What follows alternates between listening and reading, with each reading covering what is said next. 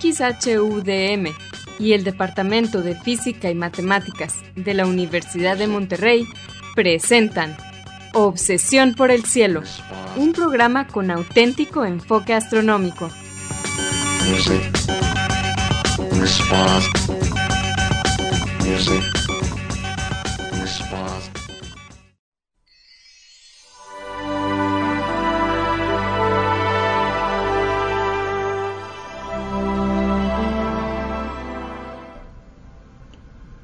Muy buenas tardes.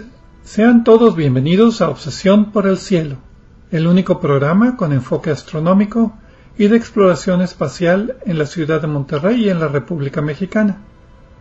Un servidor, Pedro Valdezada, profesor adjunto de astronomía del Departamento de Física y Matemáticas en la Universidad de Monterrey, les desea la más cordial bienvenida a este programa número 981 de Obsesión por el Cielo con fecha del martes 20 de septiembre del año 2022. En este programa comentaremos y pondremos en perspectiva algunas de las noticias que se relacionan con el estudio del universo y con la exploración del espacio que se han dado a conocer en los últimos días. Y para esto quiero darle la bienvenida a mi confitrión, Edgar Armada. Muy buenas tardes, Edgar, ¿cómo estamos? Muy buenas tardes, Pedro, y buenas tardes a todos ustedes. Me refiero a los que nos están escuchando, desde luego, nos estén escuchando en el podcast o en su automóvil camino a casa en la ciudad de Monterrey. Trabajo donde quiera que nos estén escuchando, en un programa más de Obsesión por el Cielo que esperamos realmente lo con esmero para que sea de su agrado y de su interés. Como siempre, eh, quiero mandar un saludo a algunos de nuestros amigos en Radio UDEM, en este caso, hoy le toca a Salia Simón, Antonio Calderón y Vicente Magallanes, que se aseguran y nos ayudan junto con otros para que la transmisión salga perfectamente a través del 90.5 de FM, Radio UDEM, en la ciudad de Monterrey, como todos los martes, de 7 a 8 pm. Gracias por acompañarnos aquí para explorar el cielo y el universo una tarde más. Y ya que andamos con saludos, quiero saludar a Leonardo Ospina de Colombia, que nos escucha y pues nos pidió que lo saludáramos. Hola Leonardo, buenas tardes. Saludos hasta Colombia. Y pues ya que estamos en eso, yo también eh, un saludo a eh, Mariana Guerrero y a todo su equipo del equipo de talento humano en Grupo Educación. Gracias por escucharnos y acompañarnos. Les recordamos que se pueden comunicar con nosotros a través del correo electrónico de obsesión por gmail.com. Obsesión por el cielo es en minúsculas sin acentos ni espacios. También nos pueden dejar preguntas, comentarios o sugerencias en nuestra página de Facebook de Obsesión por el Cielo o en nuestra cuenta de Twitter de arroba o por el cielo. Si quieren escuchar programas anteriores lo pueden hacer visitando nuestra página de internet obsesiónporelcielo.net donde encontrarán las ligas de cada programa que se almacena en formato de podcast y que distribuimos gratuitamente a través de nuestro sitio de hospedaje de podcast de Podbean.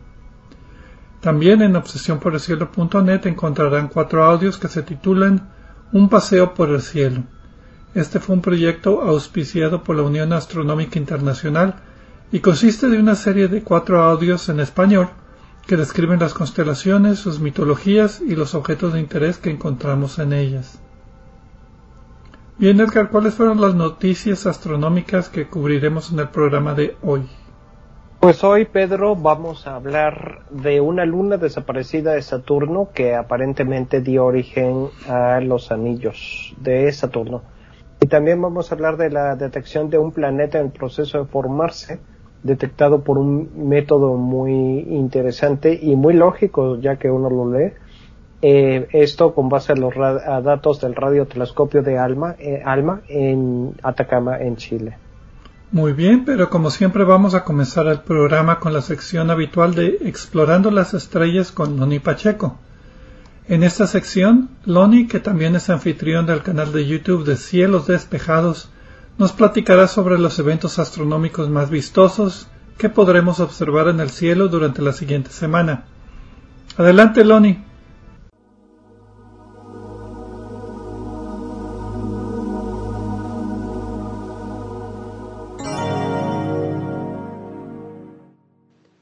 Hola amigos, Soy Pablo Loni Pacheco, instructor de astronomía en el Observatorio de las Termas de San Joaquín, donde me encuentran todos los fines de semana. También soy conductor del canal de YouTube Cielos Despejados, tu canal de ciencia y astronomía en español. Bienvenidos a este espacio dedicado a los eventos celestes venideros. Esto es del 20 al 27 de septiembre de 2022. Los horarios estarán dados en tiempo del centro, que es válido para Monterrey, Guadalajara y Ciudad de México. Empecemos por los planetas que se verán los próximos días. Si buscan desde las 7.50 de la tarde, casi noche sobre el este-sureste, deberán encontrar a Saturno. Se verá como la primera estrellita en esa dirección, aún antes de oscurecer. Lo interesante es que, si lo ponen en el telescopio, será más fácil distinguir su color natural. El globo del planeta, de color mostaza pálido o casi blanco como un cacahuate, y los anillos entre gris y blanco. Y es que temprano, cuando su aspecto no es tan contrastante, nuestros ojos distinguen sus tonalidades mejor.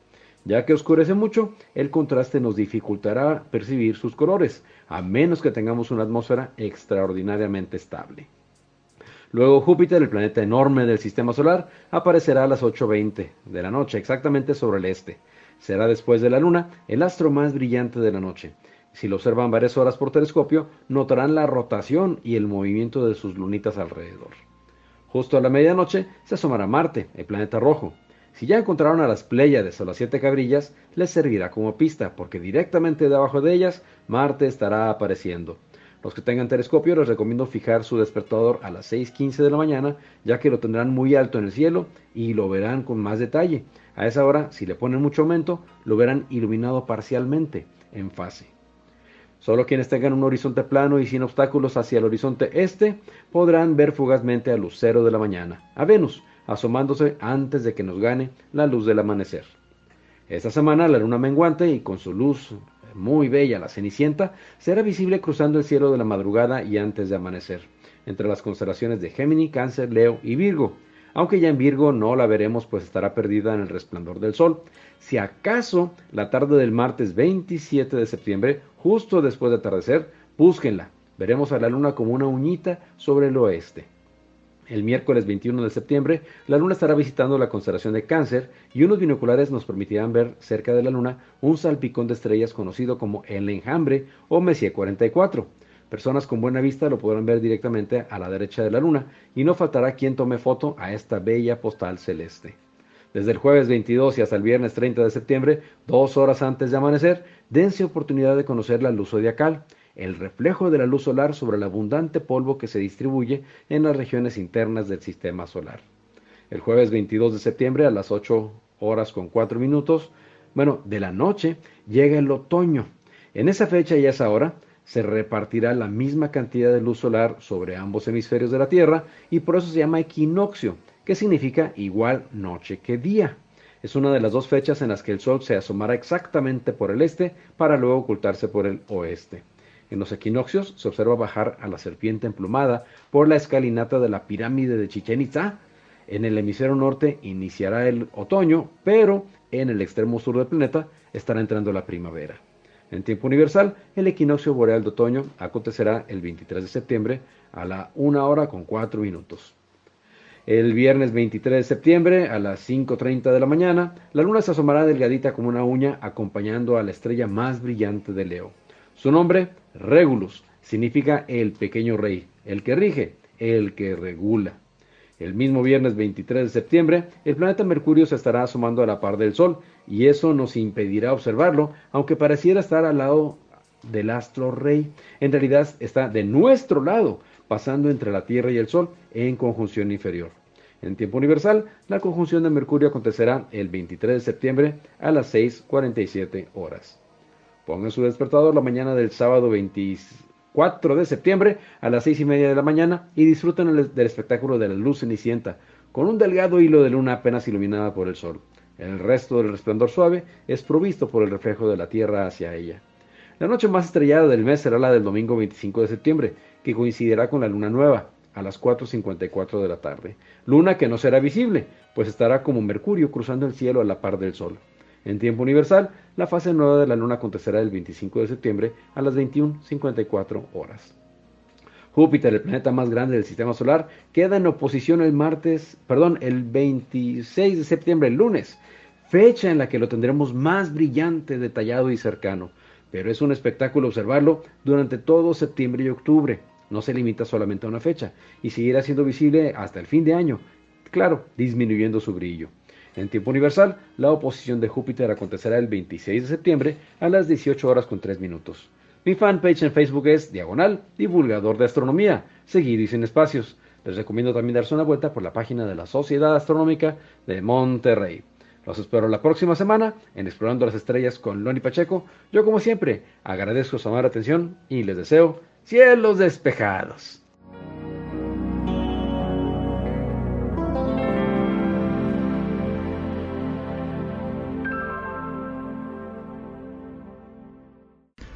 Muchas gracias Loni por tus efemérides astronómicas de esta semana. Y pues bien, como Edgar dijo en la introducción del programa, vamos a hablar primero acerca de los anillos de Saturno y una posible explicación de su formación.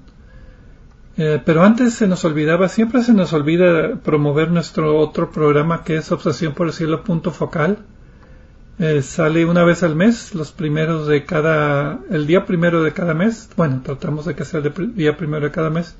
Y como el nombre lo indica, tratamos de enfocarnos en un tema en particular y cubrirlo bien. El programa dura como hora y media, un poco más. Sí, sí, participa con nosotros el, eh, nuestro compañero eh, Gerardo Ramón Fox. El doctor. Eh, que es especialista en varios de los temas en los que nosotros no.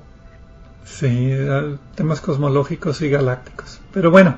Así es, que sabemos que a muchos de ustedes, los que nos escuchan, les gustan mucho esos temas. Nosotros ahora vamos a hablar acerca de los anillos de Saturno. El título de la publicación es La pérdida de un satélite puede explicar la oblicuidad de Saturno y los anillos jóvenes. Salió en la revista Science el 15 de septiembre de este año. Los autores son Jack Wisdom, Rolla Duboc, Burkhard Milzer, William Hubbard, Francis Nemo, Brianna Downey y Richard French del Instituto de Tecnología de Michigan, MIT, Universidad de California Berkeley, Universidad de California Santa Cruz, Universidad de Arizona, y el Wellesley, Wellesley College, que Richard French creo que de ahí viene, lo conozco. Y básicamente... Es uno de tus amigos conocidos. Sí. Básicamente los autores proponen que una luna de Saturno, ahora que ya inexistente, ya destruida... Perdón, nada más una pequeña observación. Pedro, eh, el MIT es el Instituto de Tecnología de Massachusetts, no de Michigan. Ah, dije Michigan, no, sí es Massachusetts. sí, se parece, pero no es lo mismo. O por lo menos están en Cambridge, en Massachusetts, así que mm, Michigan no. Una disculpa. sí, algo me hizo ruido allí. Bueno, y aquí lo que los autores proponen es que una luna de Saturno que ahora ya no existe porque fue destruida, que la bautizan como Crisálida, ese es el nombre, em, tuvo ahí un juego gravitacional con el planeta eh, que se perdió ese juego gravitacional por, porque se perdió la luna y de la, luna se formaron los anillos y también cambió el eje de la inclinación del eje de rotación, lo que se llama oblicuidad. Es un nombre así muy técnico para decir la inclinación del eje de rotación. Inclinación con respecto al plano de órbita del planeta, o sea, si el planeta está orbitando, pues digamos que sea un disco, un plano, eh, si está a 90 grados el eje de rotación, que es como uno se lo imagina, pues esa es una oblicuidad de cero. Y de ahí puedes inclinar el eje de rotación. En el caso de la Tierra está inclinado a 23 grados y medio. En el caso de Saturno es 26.7 grados. Pero eso se llama oblicuidad. Entonces, eh, básicamente ese es el resumen del artículo, pero pues hay que desglosarlo un poquito porque Sí, sí, sí, está bastante interesante. Está muy interesante. Y también el siguiente tema, el que vamos a seguir hablando en las siguientes partes del programa, en la última parte del programa, está muy bueno. Los dos están muy buenos. Eh, quiero mencionar, como es un nombre, el nombre. traducción es crisálida, que es correcto. El nombre original en los artículos es crisalis. por si lo ven mencionado de alguna otra manera, o por si nosotros lo mencionamos de alguna otra manera, nos estamos refiriendo a lo mismo, ¿no? Es, es un poco difícil esto de la traducción de los nombres. Eh, muchas veces, hay algunas veces que las traducciones, en mi opinión, no quedan y otras veces que funcionan muy bien. Por ejemplo, voy a Londres. Londres sí funciona, pero hay otras que no. Pero en fin, la cosa es, eh, no hay reglas fijas aquí. No, y además es una sola, es una propuesta. sí, no es un nombre oficial. Es la forma en la que lo nombran ellos, los autores en el artículo. No pasó por el filtro de los nombres oficiales, la Unión Astronómica Internacional, ni nada de eso. Es un nombre extraoficial totalmente.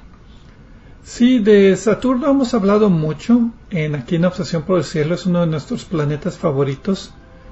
El primer recuento que tengo aquí de los planetas de, los programas de podcast es el programa número 399 ah, en marzo del 2011. Hablamos también de la atmósfera en el programa 557, de los anillos de Saturno en el programa 555, esto fue en el 2014. Las lunas que están dentro de los anillos las hablamos en el programa 763, que posiblemente también son restos de esta luna que se destruyó de la luna Titán, fue el programa número 450. De todas las demás lunas tenemos los programas 660 y 661. De la misión Cassini, que duró entre el 2004 y 2017 orbitando Saturno, tenemos programa 501 y programa 606. En fin, eh, busquen Saturno o Cassini y van a encontrar muchas oportunidades de de pues escuchar lo que hemos hablado de acerca de este planeta. Y, sí, y eh, eh, volviendo a la inclinación que mencionabas hace rato, la oblicuidad. Eh, en el caso de nuestra Tierra, el eje de rotación está inclinado, si mal no recuerdo, 23 grados y fracción. Corrígeme si estoy diciendo una barbaridad, o si no me corriges tú, que nos corrige nuestro público, pero más o menos por ahí anda. Y gracias a esta inclinación, en ciertas épocas del año, eh, un hemisferio, el hemisferio sur o el hemisferio norte, está más expuesto directamente a la radiación solar. Y eh, cuando la Tierra está al otro lado de su órbita, eh, es el hemisferio opuesto. Y eso es lo que da origen a las estaciones de, nuestra, de nuestro planeta. Ahora, en el caso de Saturno, eh, la inclinación es de 26.7 grados y eso es lo que hace que conforme va dando la vuelta alrededor del Sol, eh, cambie la inclinación de sus anillos y llegue un momento incluso, eh, vaya, que nos dan, a lo largo de su órbita nos dan aspectos distintos. Y eso pues es, es interesante, ¿no? Pero, nota, 26.7 grados es una inclinación bastante elevada, realmente. Sí, sobre todo considerando Júpiter que es menos de 2 grados, es una inclinación muy pequeña, siempre se ve igual. Aquí no, en Saturno sí vemos el hemisferio norte, el hemisferio sur y cuando los anillos están de lado casi desaparece, desaparecen de nuestra vista por lo delgados que son en este sentido. Y bueno, ¿de dónde viene esa inclinación? del eje de rotación. Normalmente es un juego gravitacional, de tirones gravitacionales de las lunas de los planetas con, y también con otros planetas del sistema solar. En el caso desde hace ya como 20 años se conocía que había una relación entre la precesión de la inclinación del eje de rotación de Saturno. La precesión es el movimiento que es como un trompo eh, generalmente se, se, dice que es como un trompo, que echas el trompo a girar, está rotando, pero el trompo se inclina con respecto al suelo. Esa inclinación se mantiene fija, pero va apuntando a diferentes partes del cuarto. Entonces tiene una rotación, aparte de la rotación sobre el eje de rotación del trompo, eh, el eje de rotación va apuntando en diferentes direcciones. Eso se llama precesión. Entonces, para Saturno es 1.83 millones de años esa, esa precesión, ese cambio de, de, la dirección del eje de rotación. Y para Saturno es 1.87 millones de años. Y siempre se había conocido de que había una relación entre la inclinación de Neptuno y su precesión y la inclinación de Saturno y su precesión. Entonces, pero no se conocía bien por qué. Después de que regresemos aquí de la pausa ya vamos a hablar acerca de cómo es que esta luna contribuyó para que cambiara esa precesión y ese ángulo de inclinación y también los anillos.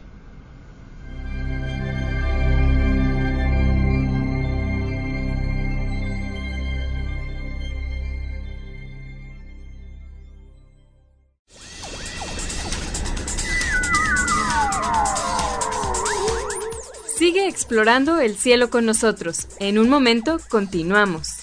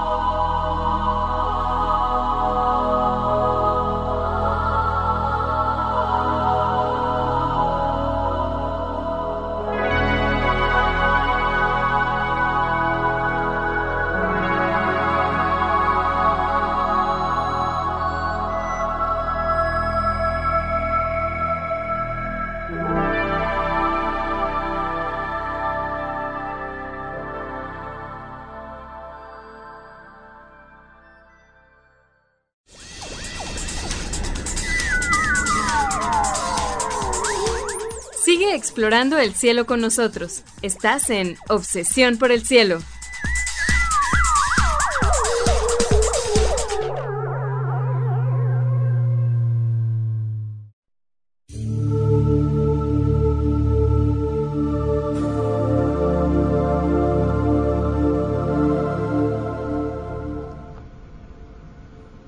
Regresamos a Obsesión por el Cielo con las noticias astronómicas de esta semana.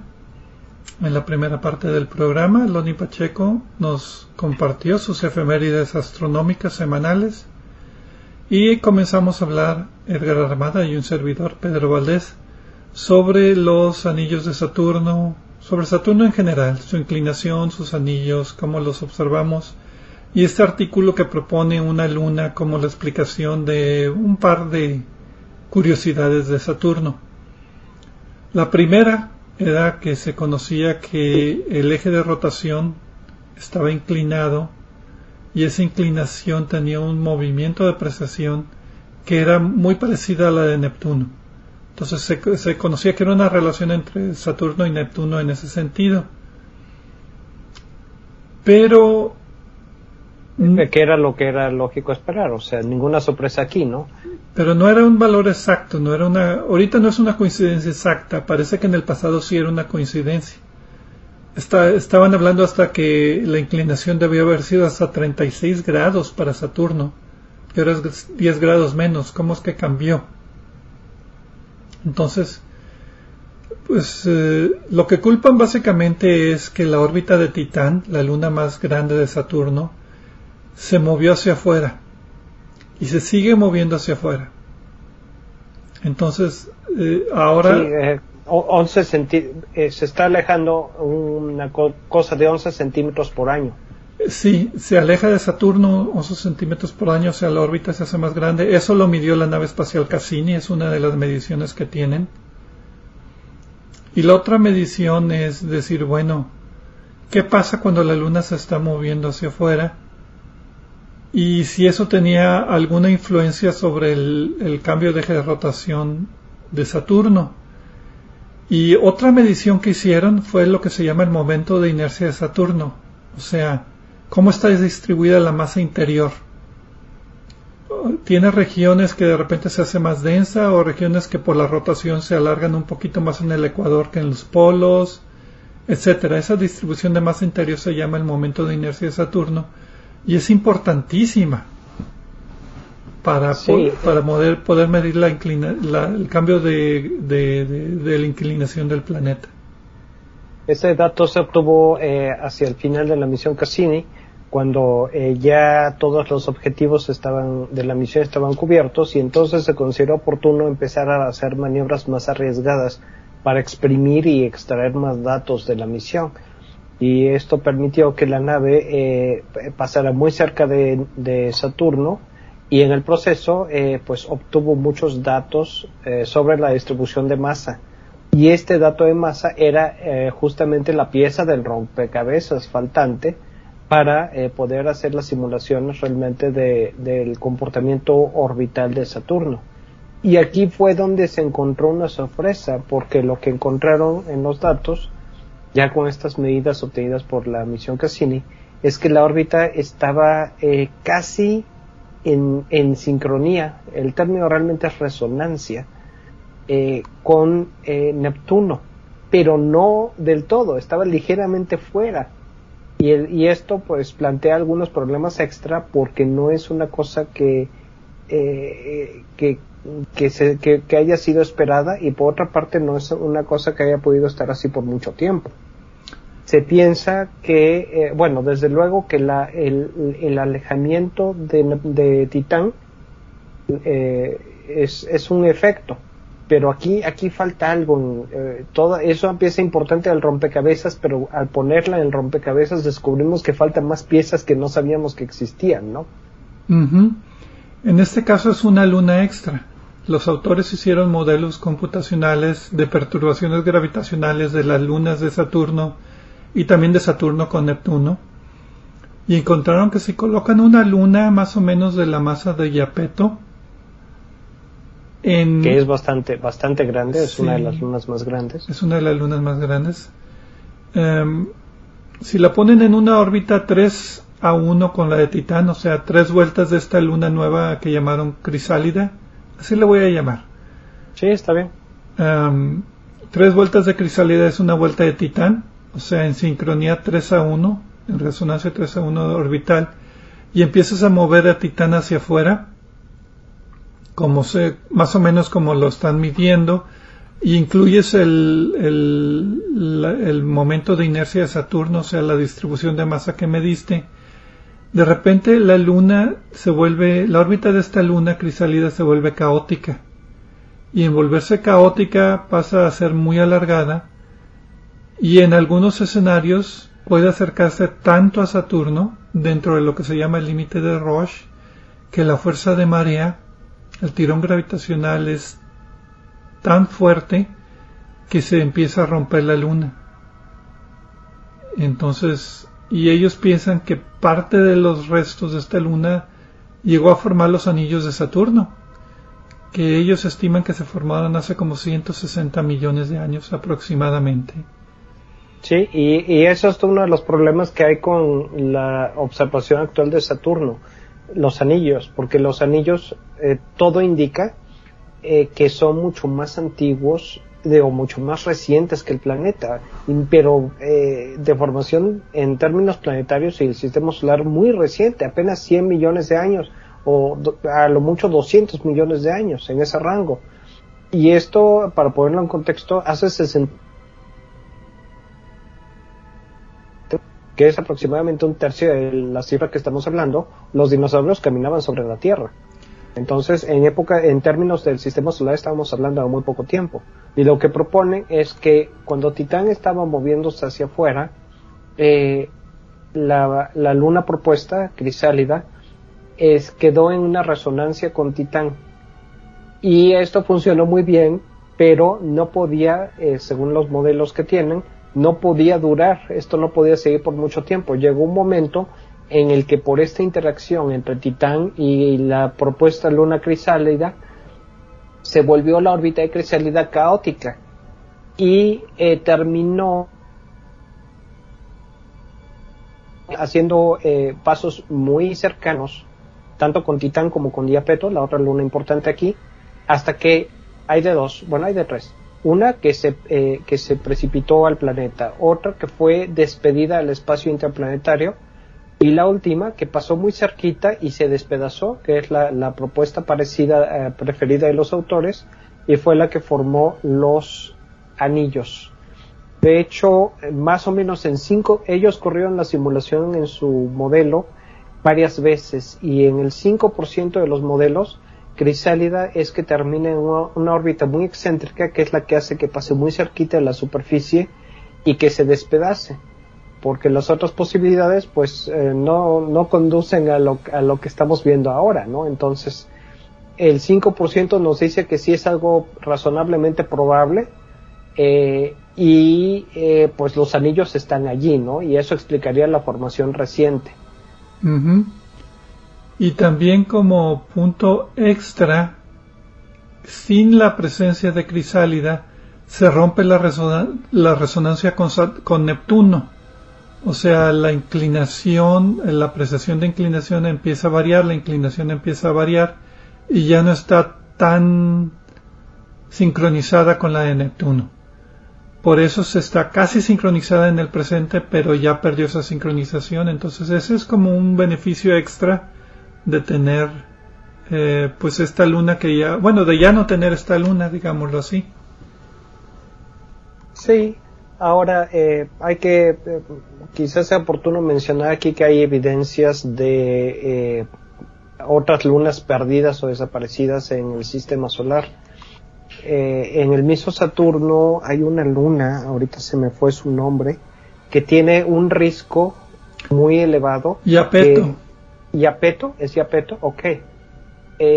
alrededor de su ecuador y se piensa que esto fue por una luna que fue precipitándose poco a poco, una luna despedazada de la, de la otra luna, que fue eh, eh, precipitándose poco a poco en pedacitos y formó este riesgo muy elevado. Parece, parece casi como si fueran dos mitades que quedaron pegadas y no ajustaban perfectamente el, el, el, objeto, ¿no? La luna. Y el otro que hay que mencionar aquí es eh, eh, ¿cuál es el que está inclinado? ¿Urano o Neptuno? Urano. El que tiene mucha inclinación. Urano. Urano tiene una inclinación, hace rato estábamos hablando de que 25 grados era mucho, pero Urano está inclinado a 97 grados, está dando vueltas de lado.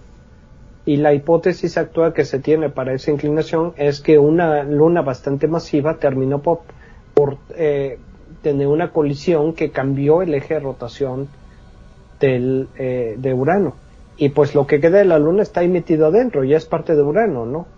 Eh, y la única forma en la que sabemos o pensamos que esto puede haber, eh, puede haber sido es porque vemos, porque nos sirve de explicación de por qué Urano está girando de esa manera, ¿no? Rotando de esa manera, de lado, con forma el, Entonces, esto de una luna que... Sí. No, nada más iba a decir que aquí lo, lo bonito del modelo es que con una sola luna explicas dos cosas, tanto la inclinación de Saturno como la presencia de los anillos. Y pues computacionalmente eso es generalmente pues favorable, ¿no? De que tengas el modelo varias veces y que te dé esas opciones eh, en un buen intervalo de tiempo. O sea que muchos de los resultados resulten en esto y pues bueno, explicas dos cosas, dos, dos pájaros con un tiro. Ahora muchos, muchos no están convencidos, lo cual es esperarse. Eh, eh, pero sin embargo todos los que, incluso varios de los que critican la propuesta, dicen que es una propuesta inter lo que tú dices y otros pequeños detalles que están, otros pequeños cabos sueltos que están por allí, ¿no? Eh, algunos de los críticos dicen pues que sí es una cosa posible, eh, pero pues eh, quieren más evidencia. Siempre queremos más evidencia, ¿no? Eh, la cosa es que hay que decir que así son todas las cuestiones en ciencia y también sobre todo en astronomía, ¿no? Es algo que se ve probable, explica los hechos actuales, pero que es muy difícil de realmente confirmarlo como un hecho incontrovertible, ¿no? Sí, porque la luna ya no está ahí, o sea, la ausencia de evidencia. Ahora, Pero ahí están los anillos. Sí, ahora no todos opinan que los anillos son jóvenes, que tienen 100, 200 millones de años. Hay muchos que dicen que los anillos son mucho más antiguos y que la erosión de los anillos es más lenta de lo que pensamos o lo que calculamos y que por lo tanto pues esto no puede ser una explicación pero muchos otros piensan que los anillos sí son jóvenes. Entonces aquí está esa controversia, ¿verdad? De, de la edad de los anillos. Uno quisiera pensar que son jóvenes, que si los dinosaurios hubieran tenido, bueno, los primeros dinosaurios hubieran tenido telescopios, ellos hubieran visto Saturno sin anillos. Pero pues bueno, eso ya más, ya es un poquito más especulativo. Lo que... por otra parte, bueno, pues esa es otra de las críticas, porque la, eh, la, el estimado, la estimación de la edad de los anillos está basada, entre otras cosas, en su brillo porque eh, con base a lo que pasa en asteroides y otros objetos muy antiguos del sistema solar, se sabe que se van volviendo oscuros eh, por la exposición al material que hay en el, en el espacio y por la radiación y por, por otros eh, factores. En el caso de los anillos, además de ese factor que nos permite más o menos tener alguna estimación, pues también está la, la, la erosión eh, pero por otra parte también los anillos son sistemas muy dinámicos. Eh, en varios de los, de los em, huecos que hay entre los anillos de repente aparecen lunas espontáneamente que no duran y luego se vuelven a desaparecer, ¿no? Entonces es un, un sistema que no ha alcanzado su equilibrio todavía lo que también sugiere un origen eh, más o menos reciente. ¿no? Sí, también tiene partes que se vuelven a reciclar, también es parte del, del argumento. Pero bueno, también otra cosa que se requiere son mejores mediciones del momento de inercia del interior de Saturno y para eso pues se necesitaría tener una nave orbitando Saturno pero de forma de polar, en órbita polar, como la nave Juno lo está haciendo en Júpiter con una órbita muy alargada, pasando muy cerca de Júpiter precisamente para medir este momento de inercia o distribución de masa en el interior del planeta. Pues eso sería otra opción para Saturno, pero lo malo es que los anillos pueden estorbar. Pedro, si te parece, eh, vamos a corte y ahorita platicamos en la siguiente parte del programa del planeta en formación detectado con el radiotelescopio ALMA. También está muy interesante el tema.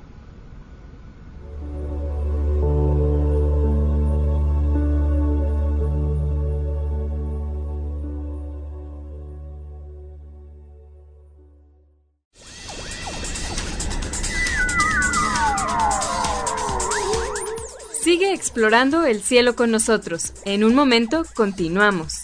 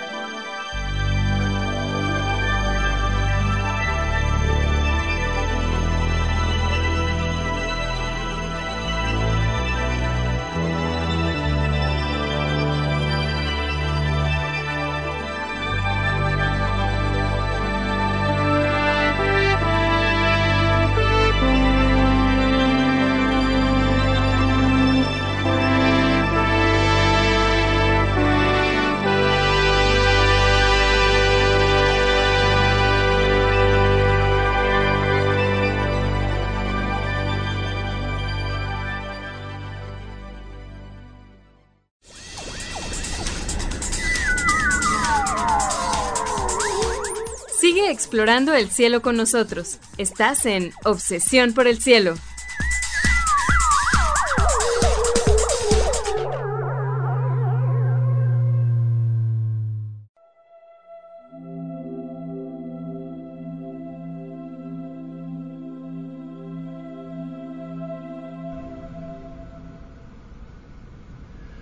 Regresamos a Obsesión por el Cielo con las noticias astronómicas de esta semana.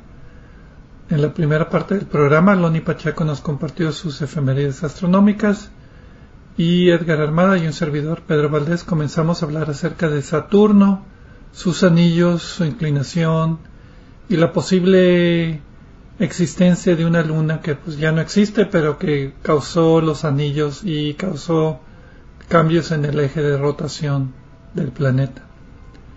También eso hablamos en la segunda parte del programa, terminamos con ese tema y pues ahora pasamos a la siguiente noticia.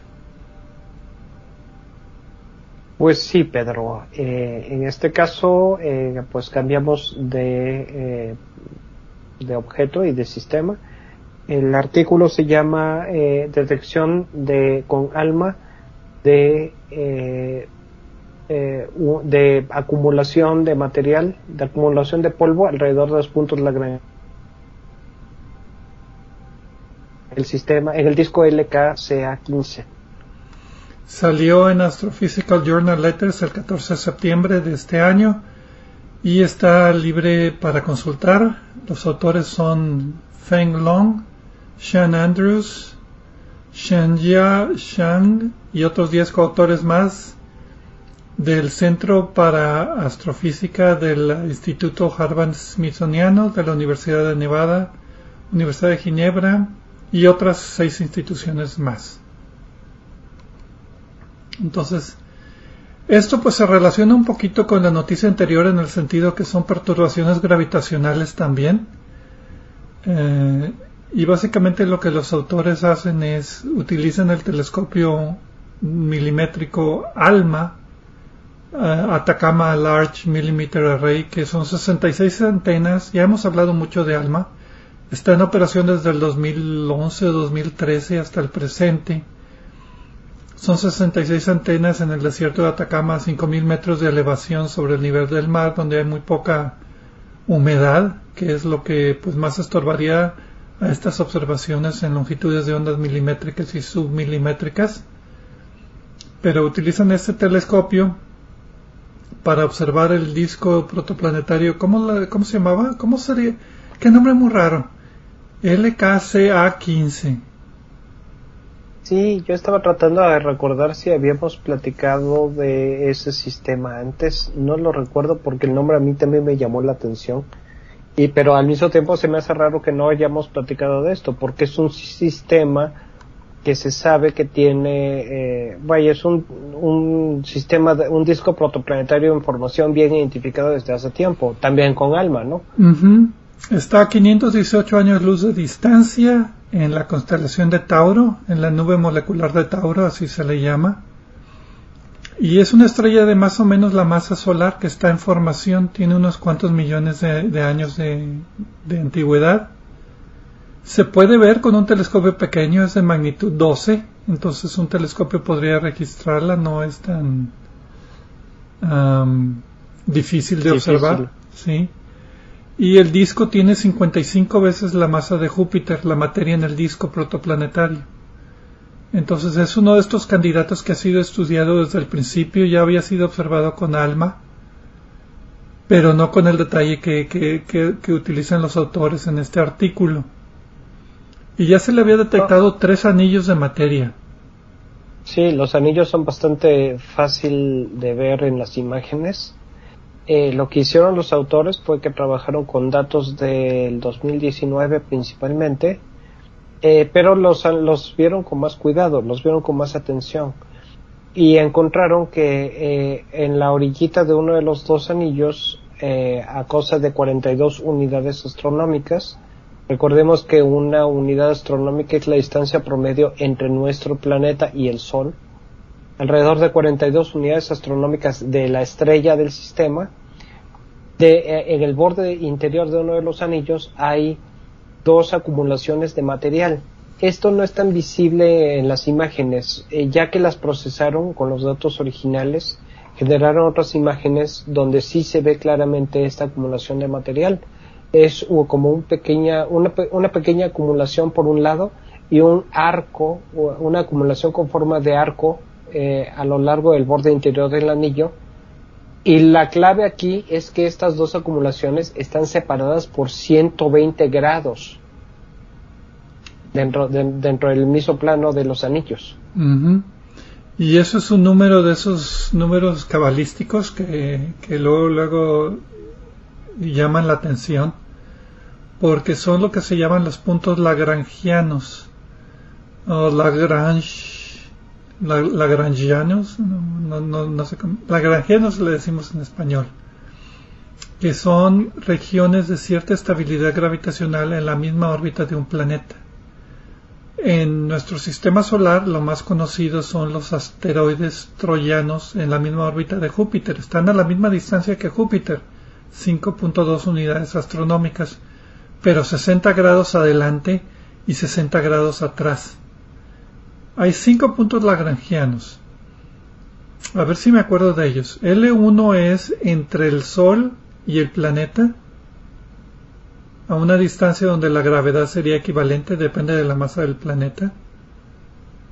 Ah, otro L2 sería la misma línea entre el planeta y, la ¿cómo se llama? y la estrella, pero en el, punto L2 no está entre el planeta y la estrella, sino está detrás del planeta. L3 está detrás del Sol y L4 y L5 son los que están en la misma órbita del planeta, pero 60 grados adelante y 60 grados atrás.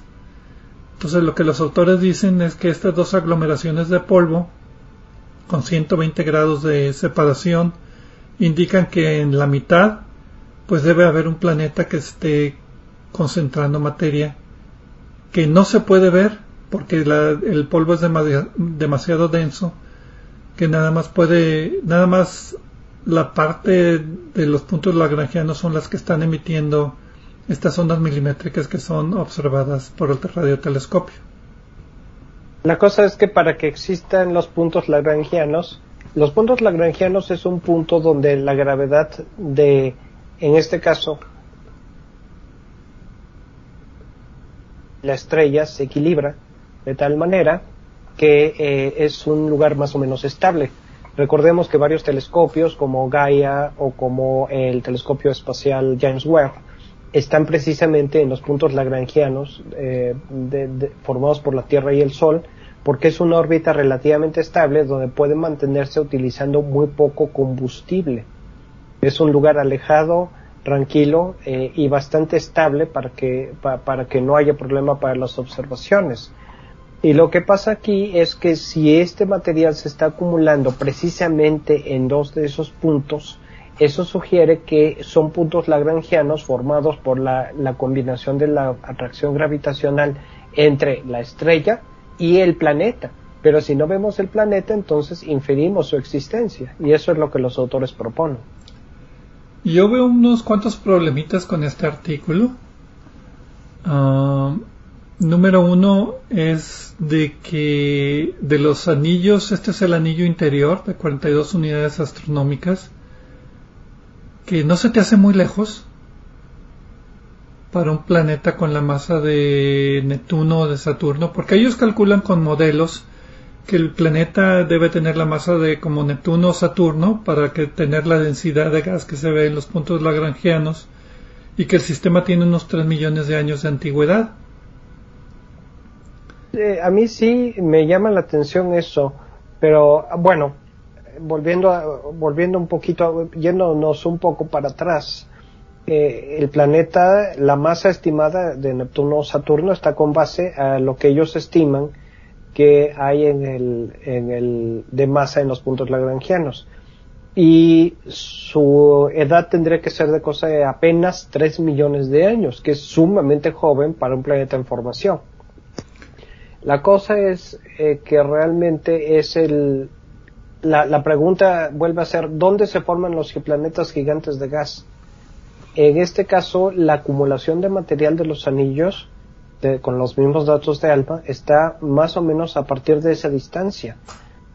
Pero al mismo tiempo hay evidencia de que los, los gigantes de gas se forman más cerca de sus estrellas y en el caso de nuestro sistema solar pueden haber migrado a órbitas más lejanas, más eh, externas eh, y dejado los planetas eh, terrestres alrededor, ¿no? Más cercanos. La cosa aquí es, estamos viendo algo que puede ser, es ligeramente difícil de explicar con nuestro conocimiento de la formación, las teorías de la formación de planetas gigantes de gas, pero no imposible. A mí se me hizo un poco raro. Yo encontré, porque sí investigué eso de dónde se forman los planetas, y encontré que para Júpiter, por ejemplo, que es pues el caso que tenemos aquí más común, aparte de la migración, algunos artículos dicen que se formó cuatro veces a la distancia actual, o sea, cuatro veces más lejos de su distancia actual. Otros dicen que se formó más cerca y que ha emigrado hacia adentro y después ha emigrado hacia afuera. Y conforme migra Júpiter, pues Saturno, Urano y Neptuno, pues también le siguen para adelante y para atrás. aquí lo que me pareció raro es que este es el disco más interior, que es el de 42 unidades astronómicas, pero que los discos exteriores tienen todavía más masa, son todavía más brillantes. Entonces dije, no, pues son, deben de formar planetas todavía más masivos. Entonces, o bien es que, que, en el pasado esa región tenía más material y como ya está formando planetas, eh, ya el material se fue a formar parte de estos planetas. Y la, otra cosa es también la misma aglomeración de materia. Como tú dijiste, muy apenita se ve. O sea, está en el límite de detección y puede haber otras aglomeraciones que también estén a 120 grados de ángulo, como que escogieron un poquito la mejor cita. Sí, eh, realmente no es, aquí el problema es que el radiotelescopio, como todos los radiotelescopios, puede estar detectando ondas de radio. Y es muy bueno y muy útil el generar visualizaciones a partir de estas ondas de radio a fin de cuentas es lo mismo que nuestros ojos y nuestro cerebro hacen con las ondas electromagnéticas llamadas luz, luz visible, eh, pero eh, también aquí como estamos generando imágenes eh, para tratar de entender los datos depende mucho de los algoritmos que utilicemos para generarlas. Sí, yo traté honestamente de verlos los las aglomeraciones, la, la, que estaba en forma de arco y la otra, y no las encontré hasta que vi las curvas de densidad que, super, que superponen sobre la imagen, el brillo de la imagen compuesta. Y entonces ya sí se veía claramente. Pero no las... Sí, y después en las, las imágenes que ellos mismos generaron para el estudio. Igual yo, yo, yo hice exactamente lo mismo. Pero Pedro, la forma correcta de hacer esto sería pedirles los Y pues no sé tú, pero yo no tengo mucho tiempo disponible para esas cosas, ¿no? No, pero pues yo, por lo menos esperaba verlos de, de, antemano, pero pues una, una vez que ya los vi con las curvas de, de intensidad, ya no pude dejar de verlos, ahí siempre estaban, era muy obvio. Pero bueno, eso es efecto de selección. En retrospectiva todo es obvio.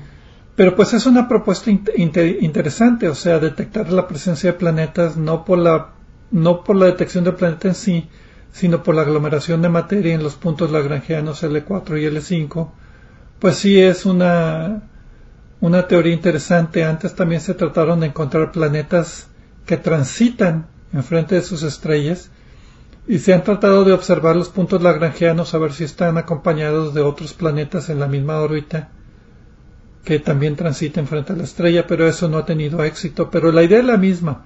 Si hay un planeta en los puntos lagrangianos, debe de haber acumulación de masa que pueda tener otro planeta. En Saturno creo que hay dos lunas que comparten la misma órbita exactamente porque están distribuidas en los puntos lagrangianos a 120 grados de una de otra. Se me olvida cuál sea el nombre de las lunas. Y este es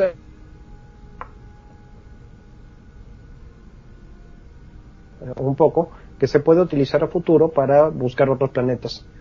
Eh, no deja de ser interesante, ¿no? Muy bien, pues bueno, pues muchas gracias a todos por escucharnos aquí en Obsesión por el Cielo, otra, otra semana más, y nos vemos la próxima semana.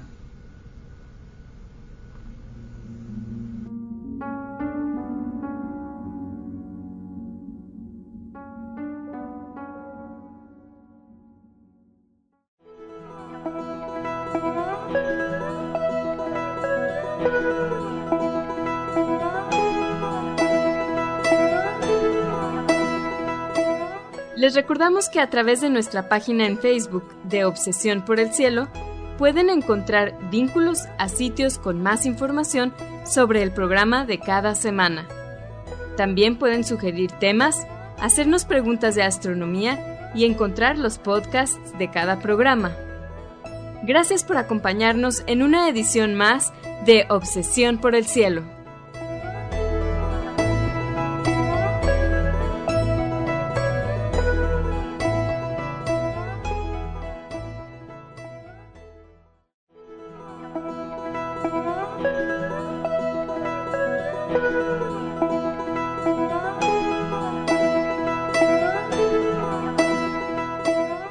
Recordamos que a través de nuestra página en Facebook de Obsesión por el Cielo pueden encontrar vínculos a sitios con más información sobre el programa de cada semana.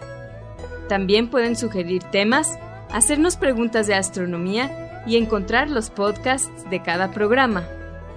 Gracias por acompañarnos en una edición más de Obsesión por el Cielo.